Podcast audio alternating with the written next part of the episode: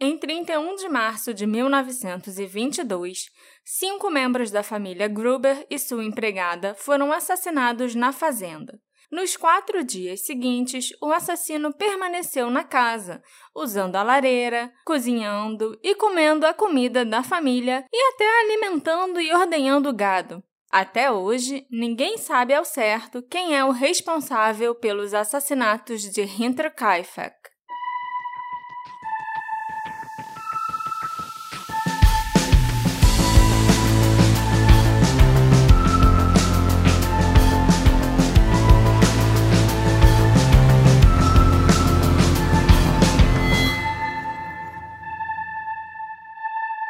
Olá, assistentes! Bem-vindos ao novo episódio do Detetive do Sofá. Eu sou a Marcela, a host desse podcast, e o assunto de hoje é um crime horrendo que aconteceu numa fazenda na Alemanha em 1922.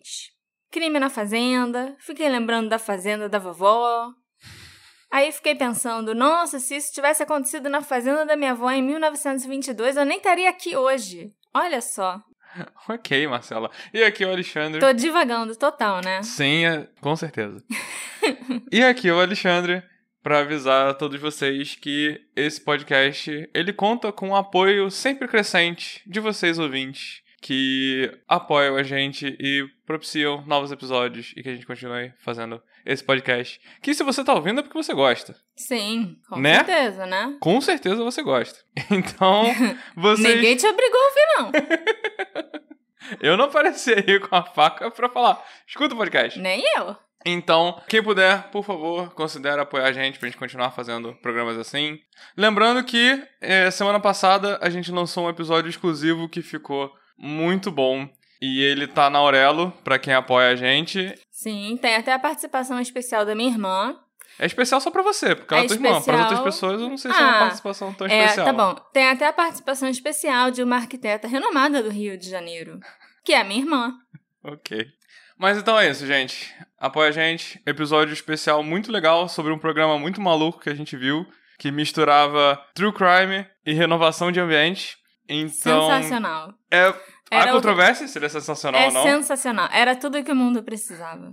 O que falta agora é um programa que mistura assassinato com gastronomia, com competição culinária. Eu acho que não vai ser tão legal quanto você tá achando que pode ser. Pode ser, não sei. Vai envolver canibalismo e não e, necessariamente. e bolos em forma de cadáver. Não, aí não vai ser legal. vai, aí vai, vai sim. Na minha cabeça já envolve. Mas a gente já teve muito papo furado. É. Marcela, me fala aí sobre os assassinatos em Winterfell. Em onde? ok. Você não viu Game of Thrones? Não. Não sei que lugar é esse. Mas se você for Game of Thrones, com certeza teve muito assassinato. Exatamente. teve. Então tem isso em comum com Hinterkaifeck, que é o lugar sobre o qual eu vou falar. Uhum. E Hinterkaifeck está tão enraizado na história moderna alemã quanto o Jack Estripador está na cabeça dos britânicos. Eita! E quanto o Zodíaco em trigos americanos. É tipo o equivalente alemão do Jack Estripador e do Zodíaco. Mas ambos são serial killers. E são serial killers também? Talvez. Olha aí. Ele matou seis pessoas, pelo menos que a gente saiba. Uhum. Eu acho que eu classificaria ele como um serial killer. Mentira, não sei. Ou um mass killer. Ah, eu não gosto dessas diferenças. Acho tão...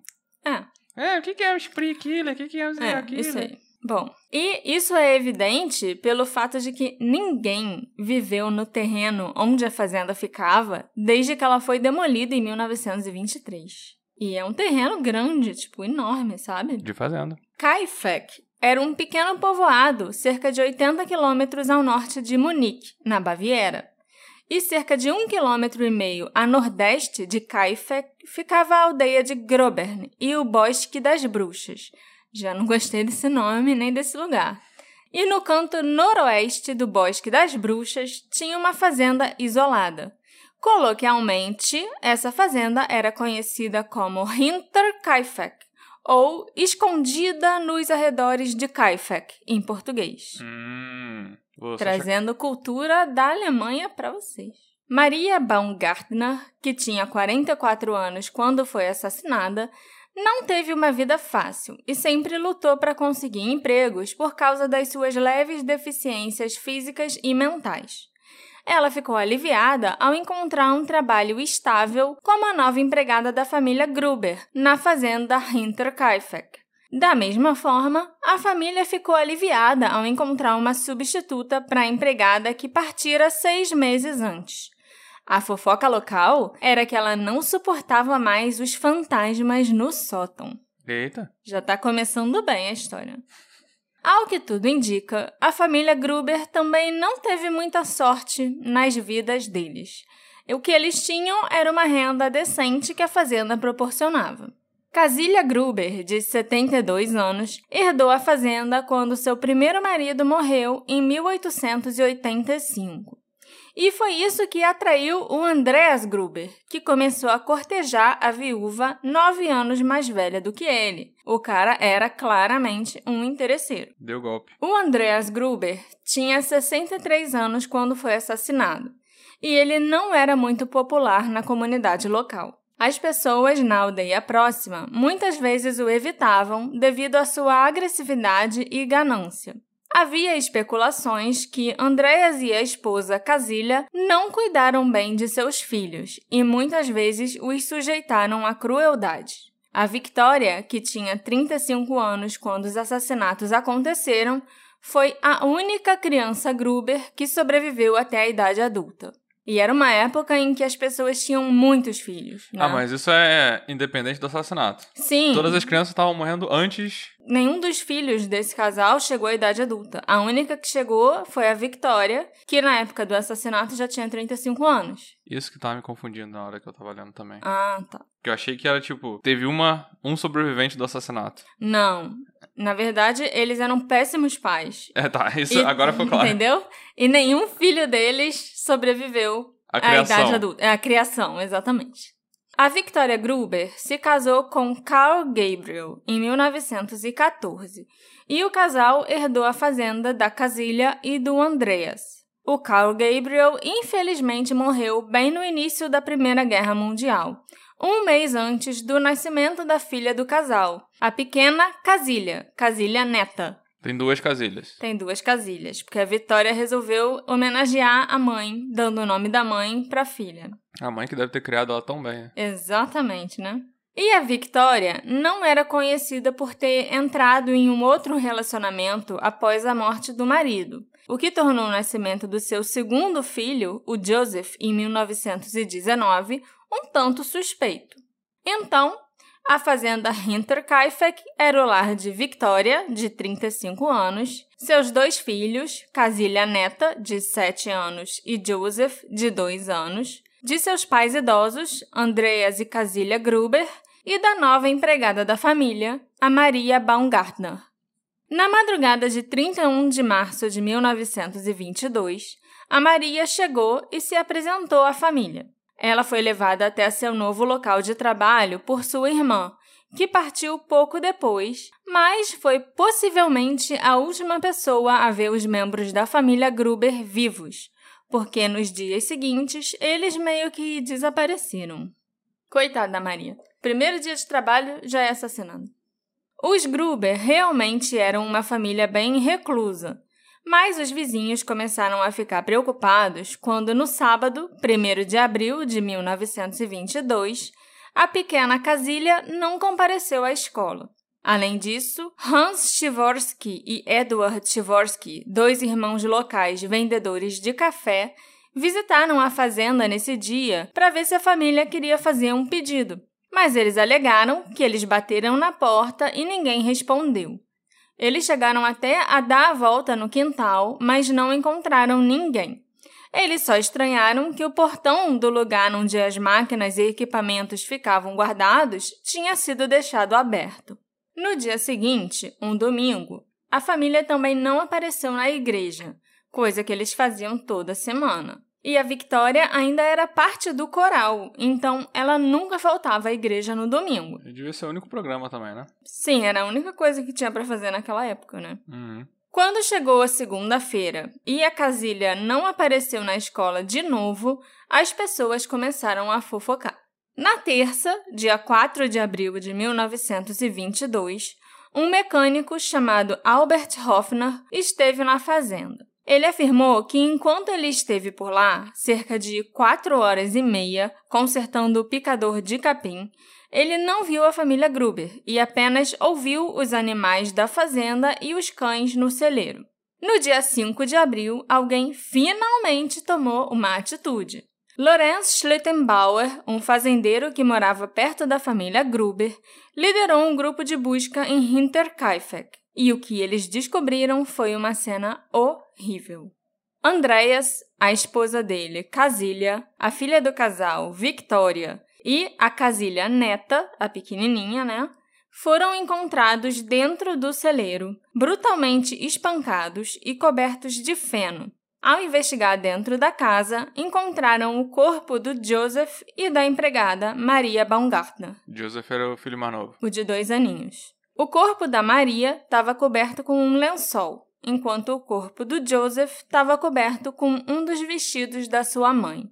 E é interessante isso, o assassino cobriu todos os corpos. No celeiro, né, ele cobriu de feno, e dentro da casa cobriu com panos que ele encontrou. Uhum. A autópsia foi realizada pelo médico Johann Baptist Müller no dia seguinte da descoberta dos corpos. E ele estimou que o crime tinha sido cometido por volta das nove e meia da noite do dia 31 de março de 1922. Então, realmente, a coitada da Maria chegou na casa só para morrer. Hum.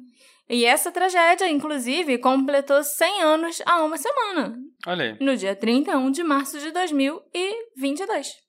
Parecia que cada vítima tinha sido espancada no rosto e na cabeça com uma picareta ou outra ferramenta parecida, que não foi encontrada na cena do crime durante as investigações. O rosto do Andreas Gruber estava coberto de sangue e suas maçãs do rosto se projetavam da carne danificada.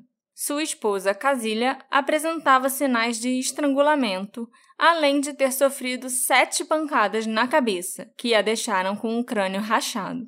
O crânio da Victoria também foi esmagado, e o lado direito do rosto dela foi atingido por um objeto contundente. Ela também tinha nove feridas em forma de estrela na cabeça. A filha da Victoria, a Casilha de sete anos, teve a mandíbula quebrada, e após uma investigação mais aprofundada, foram encontradas feridas circulares e cortes profundos no rosto e no pescoço da menininha. Hum. As duas crianças sofreram uma brutalidade terrível. O relatório da polícia descreve pedaços de cérebro e crânio respingados pelo berço do Joseph. E, tragicamente, o patologista acreditava que, se tivesse sido encontrada a tempo, a Casilha, neta, poderia ter sobrevivido aos seus ferimentos. Em vez disso, ela foi encontrada morta, com chumaços de seu próprio cabelo na mão. Parecia que ela havia ficado viva por horas após o ataque, com frio, deitada no celeiro entre a família morta, puxando os cabelos com extrema dor e ansiedade. Meu Deus. Maria Baumgartner, a empregada, e o pequeno Joseph também foram mortos com golpes na cabeça. Maria com golpes cruzados na cabeça e Joseph com um forte golpe no rosto. Durante a autópsia, as cabeças das vítimas foram removidas e transportadas para Munique para que fossem realizados exames mais aprofundados dos crânios e para que videntes pudessem investigar alguns dos possíveis elementos paranormais do caso. Infelizmente, as cabeças das pessoas se recusaram a falar com os videntes e nenhuma pista metafísica foi produzida. Era normal isso? Não. Arrancar a cabeça das não vítimas? era normal, nem um pouco normal. Mas esse crime foi tão chocante assim para a comunidade e tudo, e a polícia de Munique foi chamada para investigar, que eles acharam que seria importante, já que todo mundo morreu de pancadas na cabeça, ao invés de levar o corpo todo para ser exumado em Munique, levar as cabeças, pelo menos, para serem exumadas em Munique. E examinados por e videntes. para os videntes examinarem. Pois é. É, porque assim, se não sobrou ninguém na família, não sobrou ninguém pra reclamar que estão tirando as cabeças das Exatamente, não, ninguém reclamou. Nenhum dano aconteceu aos animais da fazenda ou ao cão de guarda da família.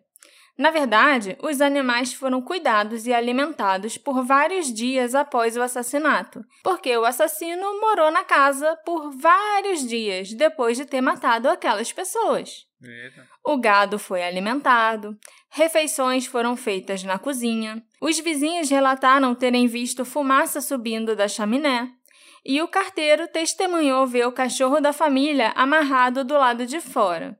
Também havia sinais que um pão inteiro tinha sido consumido e que carne tinha sido cortada na dispensa.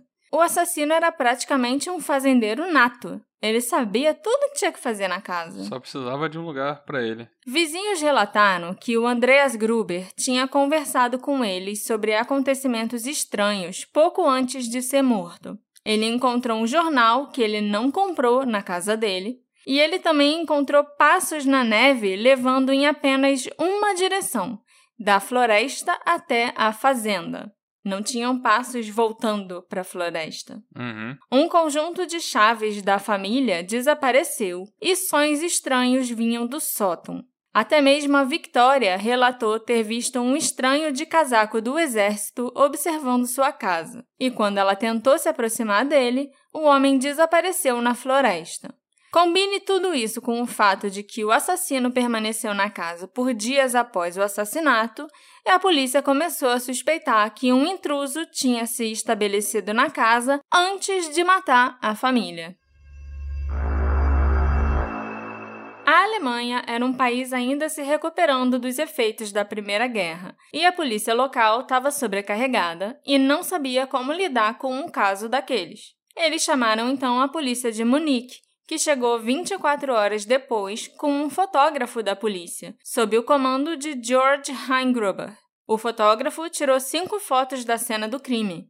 E isso era tão incomum na época que é um reflexo do impacto que esse caso já estava causando. Era incomum tirar. Tirar fotos da cena do crime, né? Você tem um fotógrafo para isso, para ir com você, para registrar aquilo que aconteceu, entendeu? Achei que o inusitado era ser cinco fotos. Não, era inusitado Ter fotos. tudo isso. Acho que ter fotos principalmente, porque era 1922, foto não era uma coisa comum. Uhum. As pessoas mal tinham fotos delas vivas, né? Uhum. Em casa. Mas, infelizmente, quando a polícia chegou de Munique, a cena do crime estava gravemente contaminada. Dezenas de moradores curiosos já tinham entrado na fazenda, andaram por todo o local e dizem até que tinha vários vizinhos fazendo lanche na cozinha. A 1920 não tinha regra também de cena É. do crime, né? É. O George Heingruber também foi criticado por seu envolvimento medíocre no caso. Ele andou pela cena do crime uma vez, declarou que era um roubo que se tornou violento e voltou para Munique. É claro que essa alegação de roubo não se encaixou com as evidências que os subordinados do George reuniram nos próximos dias. Grandes quantidades de dinheiro estavam guardadas em toda a casa. Então, roubo já foi descartado, né? De cara. de cara. E pistas estranhas foram encontradas no sótão. Havia sinais de que uma ou possivelmente duas pessoas estavam dormindo no feno, No sótão. no sótão. E também havia feno espalhado sobre as tábuas do assoalho, como se tivesse sido colocado ali para amortecer e silenciar os passos de alguém que tivesse vivendo escondido no sótão. Entendeu? Uhum. Pra, tipo, fazer menos barulho, né? Que você Sim, vai sim. pisar numa coisa mais fofinha. Também foi descoberta uma corda amarrada a uma travessa ao lado de uma janela, como se tivessem amarrado a travessa lá embaixo com comida para a pessoa puxar pela janela para o sótão, entendeu? Acho que sim. E olhando para o telhado, várias telhas quebradas ou movidas podiam ser observadas. Os investigadores não saberiam em 1922, mas outra pista seria descoberta um ano mais tarde, que também apontaria para um assassino escondido no sótão. Em 1923, Hinterkaifeck foi demolida e, durante o processo, alguém encontrou uma cavidade secreta sob as tábuas do assoalho do sótão. E escondida nessa cavidade havia uma picareta ensanguentada e um canivete. Hum. Um vizinho da família Gruber confirmou que a picareta pertencia a Andreas e que ele tinha feito aquela picareta ele mesmo. Uma ironia cruel. A construção incomum da ferramenta respondeu a algumas perguntas sobre os ferimentos das vítimas. Uma grande porca com um parafuso saíam da parte de trás da picareta e davam um formato de estrela que foi encontrado na cabeça de algumas vítimas. O canivete poderia ter sido usado para cortar a garganta da pequena casilha, mas isso nunca foi confirmado com certeza. Ambas as armas foram testadas para impressões digitais, mas nada foi encontrado. A polícia realizou alguns testes na fazenda antes dela ser demolida, né? Claro. E descobriram que os gritos do celeiro não poderiam ser ouvidos de dentro da casa. Então, de que forma os membros da família foram atraídos para o celeiro, um de cada vez, para irem morrendo um a um? Será que a curiosidade levou a melhor sobre eles quando de repente notaram que havia menos membros da família por perto? ou eles foram convocados ao celeiro por alguém que eles conheciam. Nós podemos deduzir que os assassinatos ocorreram na hora de dormir ou perto disso, porque o Andreas Gruber e a pequena Casilha estavam de pijama. A cama dos Grubers estava desfeita de um lado, mas a gente não tem como saber nada sobre a ordem das mortes nem mesmo pela forma como os corpos foram empilhados no celeiro, porque o Lorenz perturbou a cena do crime e tirou os corpos um de cima do outro logo que ele os encontrou. Esse foi o cara que foi atrás para ver o que, que, tinha. Isso, o cara que foi com dois outros vizinhos e descobriu a cena horrível. a família e achou todo mundo morto. Além disso, não havia nada que impedisse o assassino de empilhar os corpos depois que todos morreram, então, nada indica que ele tenha ido matando e empilhando um de cada vez na ordem que ele foi fazendo isso. Entendi. O ano anterior tinha sido particularmente estranho para a família Gruber, pelo menos segundo os amigos e vizinhos da família. A empregada de longa data se demitiu no final de 1921, alegando que a fazenda era assombrada. Eu também já comentei com vocês que pegadas na neve levavam até a casa, mas nenhuma pegada se afastava dela. Objetos foram movidos, chaves foram roubadas, a fechadura do galpão de ferramentas do Andréas também tinha sido arrombada. Antes dos assassinatos, o Andréas já havia relatado várias ocorrências estranhas para os vizinhos. Por exemplo, o jornal de Munique, que não era local que foi encontrado por ele no peitoril da janela da cozinha. Questionado por Andreas, o carteiro alegou que não tinha entregado aquele jornal para ninguém da região. O Andreas também estava preocupado porque o gado estava desaparecendo. Ele já tinha dado falta de um ou dois bois. E ele tinha certeza que tinha alguém rastejando pelo sótão. Ele tinha ouvido barulhos estranhos vindo de cima por várias noites, mas nada foi encontrado quando ele investigou. Apesar de todos os acontecimentos estranhos e da insistência dos vizinhos, o André se recusou a relatar as ocorrências à polícia local. Sem suspeitos, a polícia começou a procurar por quem estivesse de alguma forma ligado à família.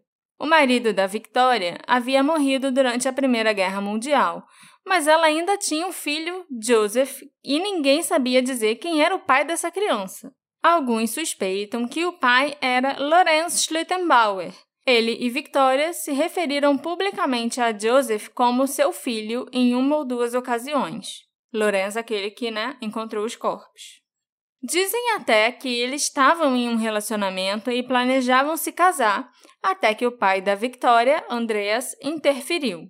O Lorenz era o vizinho que liderou o grupo de busca que descobriu os corpos. E os homens que estavam com ele durante a busca e que encontraram os corpos acharam que o comportamento do Lorenz foi suspeito e o denunciaram às autoridades. Eles alegaram que o Lorenz agiu indiferente.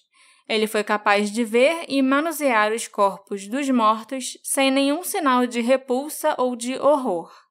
O Lorenz ainda perturbou a cena do crime, movendo os corpos empilhados no celeiro, tirando um de cima do outro. Ele explicou suas ações, alegando que estava preocupado que seu filho, Joseph, também pudesse estar debaixo do feno. Quando ele não encontrou Joseph entre os mortos no celeiro, ele foi verificar dentro de casa. Os dois homens com quem ele estava, Michael Paul e Jacob Siegel, disseram que ouviram Lorenz abrir a porta da frente com uma chave.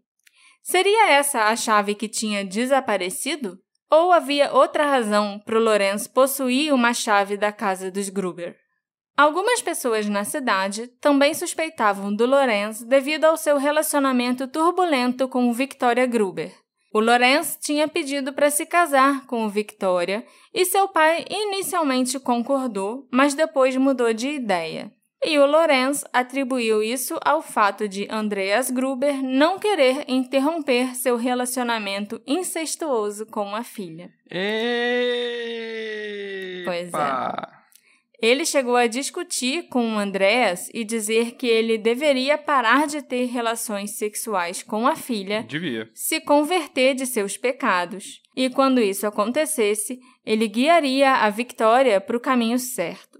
Ok. A história do Lourenço e da Victoria é complicada para dizer o mínimo, principalmente porque não era a história só do casal, era basicamente um triângulo amoroso com o pai dela envolvido e uma criança que ainda foi gerada nessa confusão toda.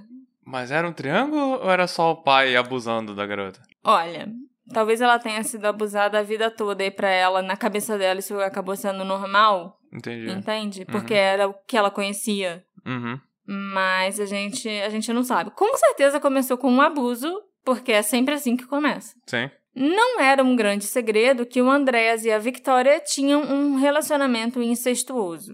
Desde que a Victoria tinha 16 anos, o Andréas a estuprava repetidamente. Em 1914, ela tentou escapar das garras de seu pai, casando-se com Carl Gabriel. Mas Andreas insistiu que o casal continuasse morando em Hinterkaifeck, e eles concordaram. Em agosto daquele ano, Carl Gabriel se juntou ao exército. Em dezembro, a família foi informada que o Carl tinha desaparecido em ação. Foi dado como morto e seu corpo nunca foi recuperado. Em janeiro de 1915, Victoria deu à luz a Casilha, e enquanto Carl era oficialmente o pai, Andreas foi nomeado o tutor legal da garotinha. E muitos suspeitaram que ele era o verdadeiro pai da menina. Pai e avô ao mesmo tempo. Cruz credo. É, cruz credo.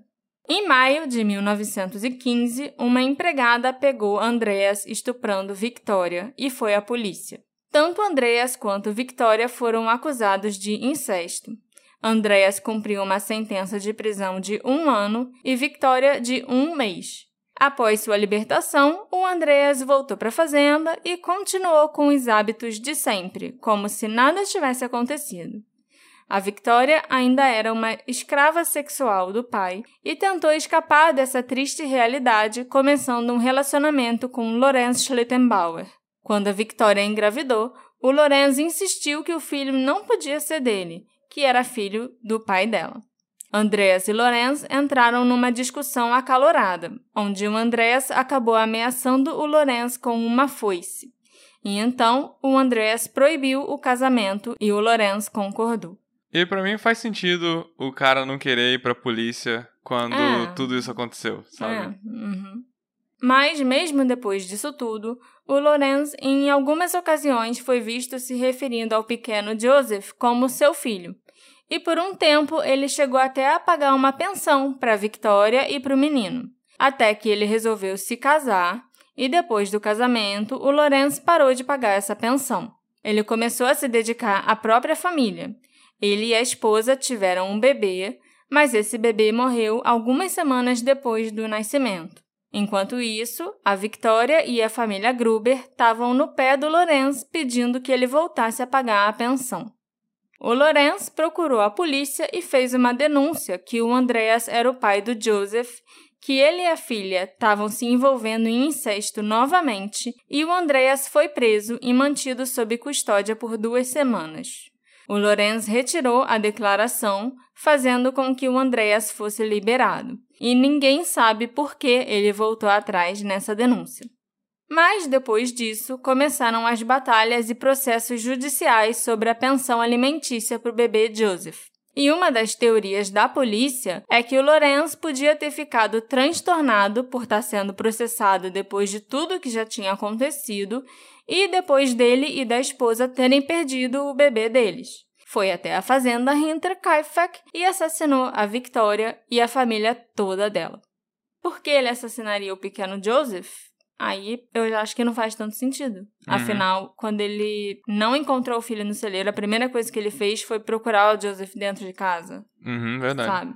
Mas outras coisas que apontam para o Lorenz como o possível assassino foram o fato dele ter sido a única pessoa que lucrou com a morte da família Gruber, já que ele se voluntariou para cuidar do gado da família enquanto as investigações estavam acontecendo e depois acabou ficando com tudo para ele. A proximidade da fazenda do Lorenz com a fazenda Hinterkaifeck também poderia explicar os acontecimentos estranhos que estavam acontecendo. Ele morava perto o suficiente para perseguir facilmente os Grubers da floresta próxima e poderia ter entrado e saído da casa e do celeiro sem ser pego por meses. E caso ele fosse notado no quintal, ele podia ter alegado que tinha vindo pegar uma ferramenta emprestada ou visitar a Victoria. Apesar do possível motivo, e embora a polícia suspeitasse dele na época, não havia provas conclusivas que apontassem para Lorenz ser o assassino e ele não foi acusado pelo crime. A esposa dele também alegou que ele estava trabalhando no celeiro naquele fim de semana, então ele tinha um álibi. Meio fajuto, mas para a polícia foi o suficiente para ser considerado um álibi, né? É, a minha mulher falou que eu estava em casa.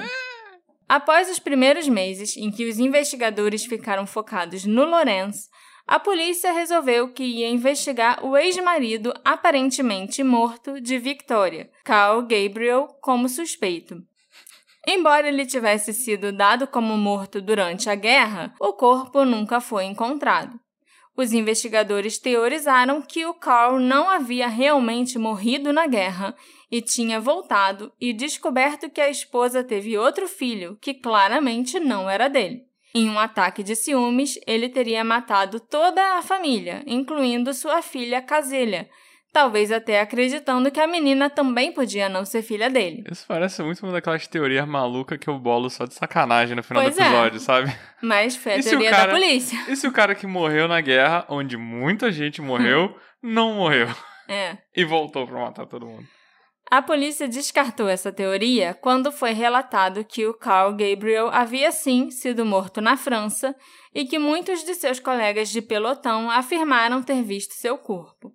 Então, sem outros suspeitos e sem conseguirem encontrar um motivo aparente para alguém querer assassinar uma família inteira, a polícia começou a questionar vários moradores locais. E houve um nome que chamou a atenção continuamente durante as entrevistas: Joseph Bartel. Joseph era um ladrão que já tinha escapado de um manicômio Durante 1919, ele tinha roubado sua família na pequena aldeia de Ebenhausen, a cerca de 21 quilômetros de Hinterkaifeck. Havia inúmeras especulações de que apenas um louco, como Joseph Bartel, permaneceria em uma cena de crime, vivendo entre os corpos ensanguentados de suas vítimas por tantos dias. No entanto, nunca houve qualquer evidência que pudesse ligar Joseph aos assassinatos de Hinterkaifeck. Outros nomes que surgiram durante as entrevistas foram o de Carl Bickler e George Mather, que supostamente foram vistos na área após os assassinatos. Por volta das três e meia da manhã, do dia 1 de abril, um açougueiro estava pedalando para casa perto de Kaifek quando viu os dois homens agindo de forma suspeita e tentando esconder seus rostos. Suspeito é pedalar às três e meia da manhã. Eu também acho. Por que, que o açougueiro não foi investigado, sabe? Uhum. O Carl Bickler já era conhecido pela polícia por pequenos furtos na área e alguns dos moradores locais se manifestaram afirmando que suspeitavam dele como o assassino. Algumas testemunhas até afirmaram que Carl havia pedido sua ajuda para cometer um assalto em Hinterkaifeck e que o assalto envolveria o assassinato de Andreas para assustar as mulheres. Mas também a população tá listando como suspeito todo mundo que ela não gosta, né? É, exatamente. Todas as fofocas e todo mundo que é Ah, não gosto desse cara. É, vou, já era um cara meio esquisito. Não já- gosto do meu vizinho, hein? já era um ladrão. É. O Carl Bickler chegou a ser preso no dia 5 de maio de 1923, mas ele forneceu um álibi para todo o fim de semana em que os assassinatos ocorreram, e várias testemunhas confirmaram que ele estava trabalhando em outra cidade na época. O George Mather também alegou que estava trabalhando e a polícia acreditava que ambos os álibis pareciam fortes. Mas os moradores locais não foram os únicos a suspeitar do Carl Bickler. A ex-empregada da família Gruber, aquela né, que fugiu achando que a casa era assombrada, a Crescence Rieger, também suspeitava do Carl. Mas ela achava que o comparsa dele era o irmão Anton e não o George Mather. O Anton ajudava na colheita da batata e na debulha a vapor na fazenda da família Gruber toda quinta-feira, e por isso ele conhecia bem a propriedade. O cachorro da família, inclusive, não estranhava o Anton. E era um cachorro que estranhava todo mundo. Ele já tinha mordido a Casilha neta, né? A menininha de Uhum. 7 anos, uma vez. Mas o Anton, o cachorro era super de boa. É, e todo mundo sabe? comentou que o cachorro tava de boa, mesmo É. depois de todo mundo morrer. Pois é. A empregada ainda acrescentou que o Anton batia na janela de seu quarto, que ficava no térreo, mas ela nunca o deixou entrar porque não queria um relacionamento com ele. Depois de rejeitá-lo, a Crescence foi informada que o Anton havia feito alguns comentários ameaçadores que fizeram ela temer por sua vida e que ele culpava a família Gruber pela rejeição amorosa que ele tinha sofrido.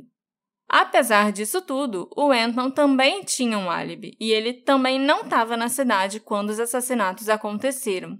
Mas essa história do cachorro ficou na minha cabeça, sabe? Porque o cachorro não latiu. É, pelo que você noite. falou no início, me pareceu ser um cachorro super de boa, porque a Não, família toda é. morreu e ele cagou. É porque ele conhecia aquela pessoa, sabe? Uhum. Não sei. Quase 30 anos após os assassinatos de Hinterkaifeck, parecia que o caso finalmente seria resolvido, amor. Hum, Uma mulher chamada Crescentia Mayer disse ao padre Anton Halber em seu leito de morte que seus dois irmãos tinham sido responsáveis pelo terrível massacre que aconteceu na fazenda Hinterkaifeck. Os homens em questão se chamavam Adolf e Anton Gump. quantos Antons tem nessa história? Muitos Anton, eu não sabia que Anton era um nome tão comum na Alemanha. Aparentemente, Adolf, o irmão mais velho, teve um relacionamento íntimo com Victoria e ficou levemente irritado quando descobriu sobre o incesto. Só levemente irritado. Foi alegado que Adolf e Anton haviam assassinado Victoria e Andreas como resultado disso, e que eles teriam assassinado os outros membros da família para garantir que não haveria testemunhas.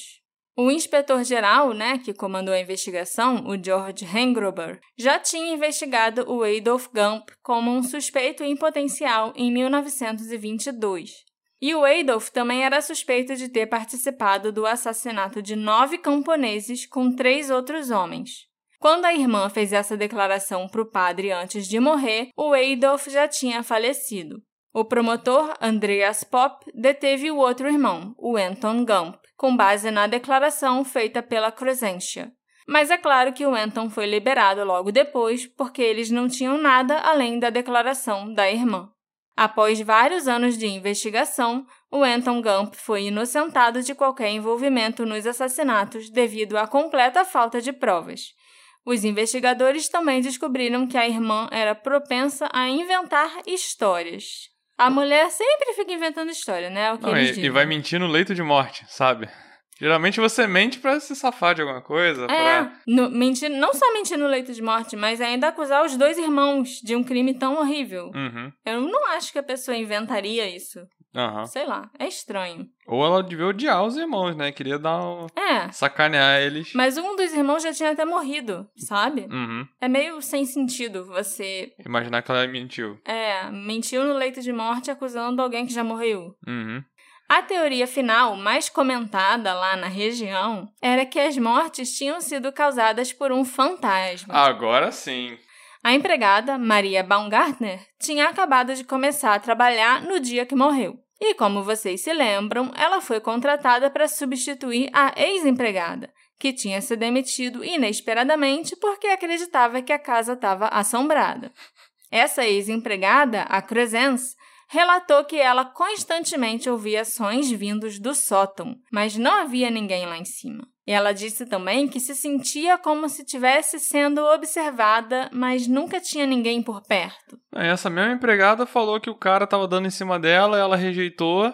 É. Mas na hora dela dar a desculpa oficial de porque ela saiu. Foi o fantasma. Foi o fantasma, não foi É. por causa desse cara.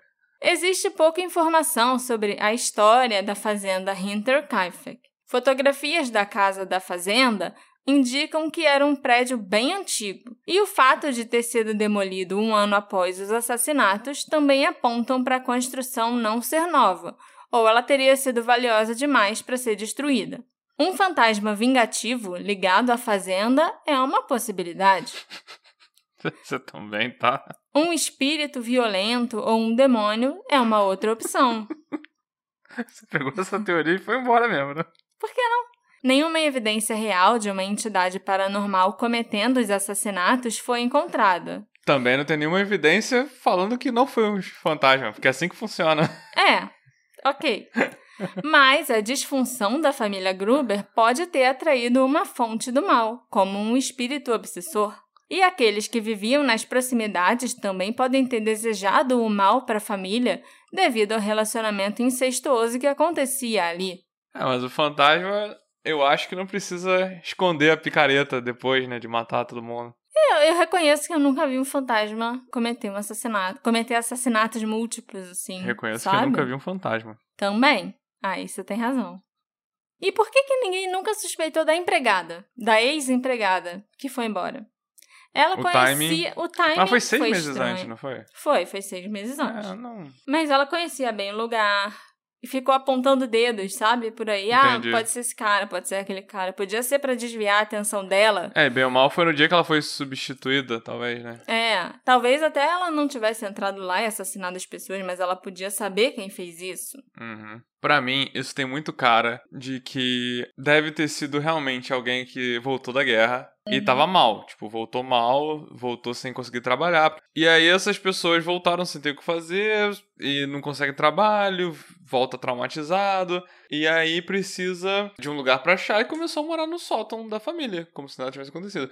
É, uma das pessoas viu uma pessoa de casaco militar, é, né? É, a Victoria. Eu tenho que dar uma pesquisada, mas se eu não me engano, eu não sei nem se o exército tava legal naquela época, entendeu? Porque a Alemanha perdeu a guerra e.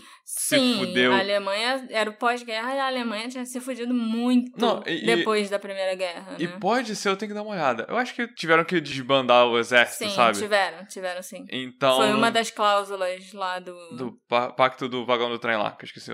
Mas então, assim, não fazia sentido encontrar uma pessoa com casaco militar. Então, Sim. às vezes, é um desses caras que tava com o mesmo casaco ainda, porque era o que tinha, e achou um lugar lá pra morar. Até que descobriram ele, o cara conseguiu se. É, Faz sentido ele tá com o jornal de Munique, porque ele veio de Sim. outro lugar. Sim. E aí ele foi descoberto, ou então ele cansou, ou então ele vivia na casa com a ajuda de alguém, porque tinha corda, né, pra Sim, dar comida. é, alguém... al- Não parecia ser só uma pessoa que morava na casa, no- ou ficava nos arredores da casa. Parecia Uhum. ser duas pessoas. Então eu acho que realmente tinha alguém morando lá, podia ser um caso desse, e uma hora deu ruim e matou todo mundo, porque também era uma pessoa que voltou da guerra dodói da PTSD é cabeça, foda, né? é, então... Sim, concordo com você. Isso aí, acabou o episódio então, gente. Tchau, gente. Valeu. Uma das coisas chocantes que eu descobri quando me aprofundei nesse caso é que os assassinatos de Hinterkaifeck não foram um evento completamente isolado. Houve outros assassinatos brutais nesse estilo de invasão domiciliar em toda a Alemanha na mesma época. Então eu me pergunto: será que alguns deles poderiam estar relacionados?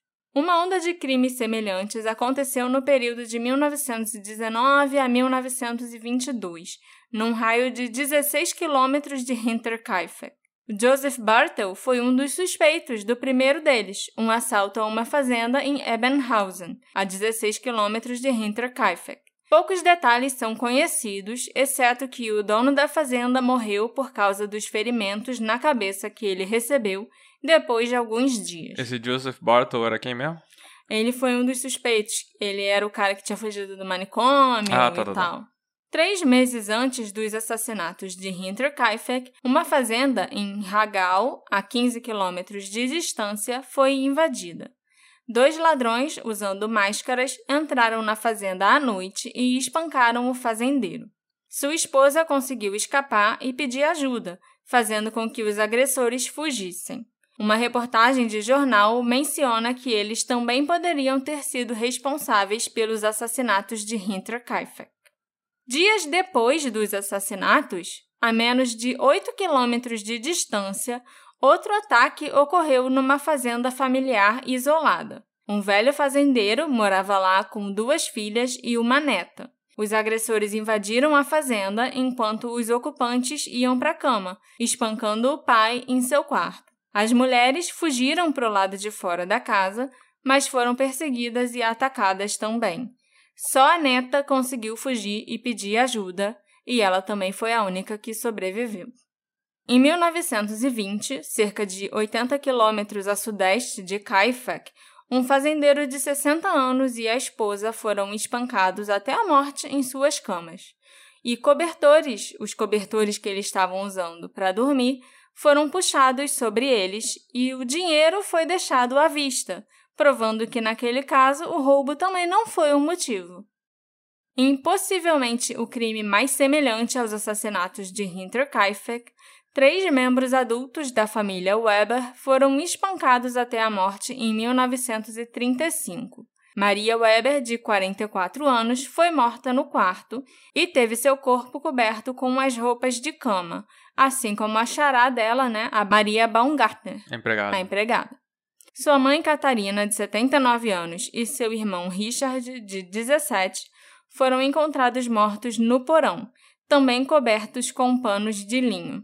O assassino ficou na casa após os assassinatos, cozinhando uma refeição e vasculhando a casa em busca de objetos de valor.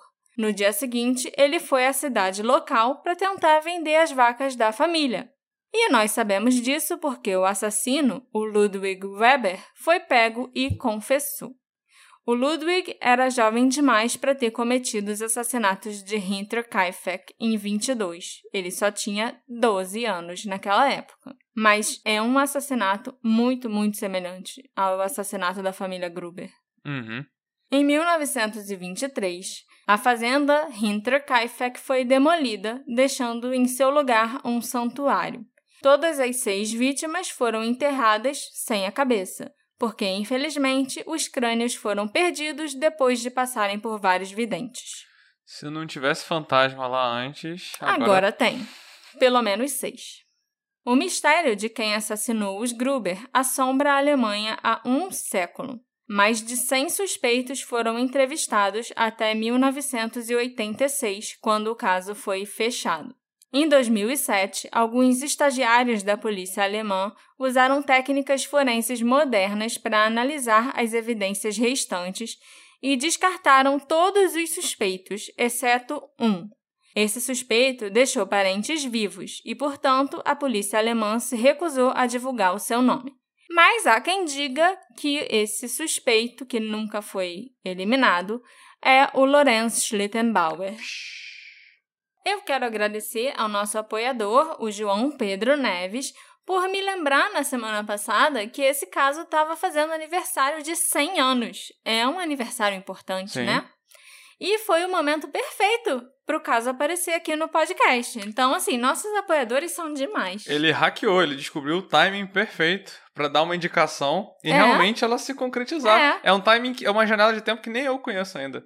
Quando que eu posso falar um, um episódio e você já não começou o próximo e você não tá interessada já em outra parada e aí o que foi sugerido some para sempre. Não, nunca some para sempre. Eu tenho a minha listinha. Eu, eu guardo todas as sugestões, tá, gente? Mas obrigada aí, João. Sua sugestão foi, assim, assertiva. Ok. Quem matou a família Gruber? Alguém que eles conheciam? Alguém que eles não conheciam? Alguém que não era local? E por que eles foram mortos?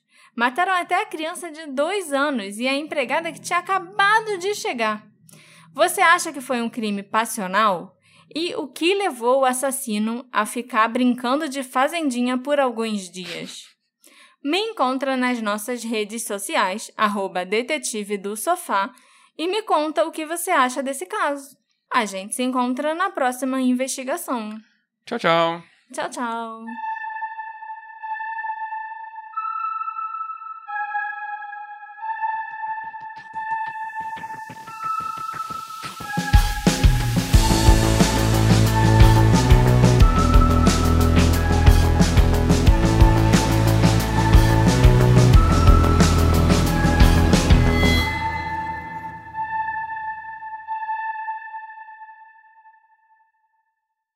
Hey, você se interessa por crimes reais, serial killers, coisas macabras e tem um senso de humor um tanto quanto sórdido? Se sim, você não está sozinho. Se você precisa de um lugar recheado de pessoas como você, venha conhecer o podcast Pátria Amada Criminal. Todas as semanas tentamos entender o pior da humanidade. Nesse processo, a gente ri, chora, fica brava, fofoca, porque afinal de contas é assim que a gente fala quando está entre amigos. Suas novas melhores amigas trevosas estão aqui no Pátria Amada Criminal.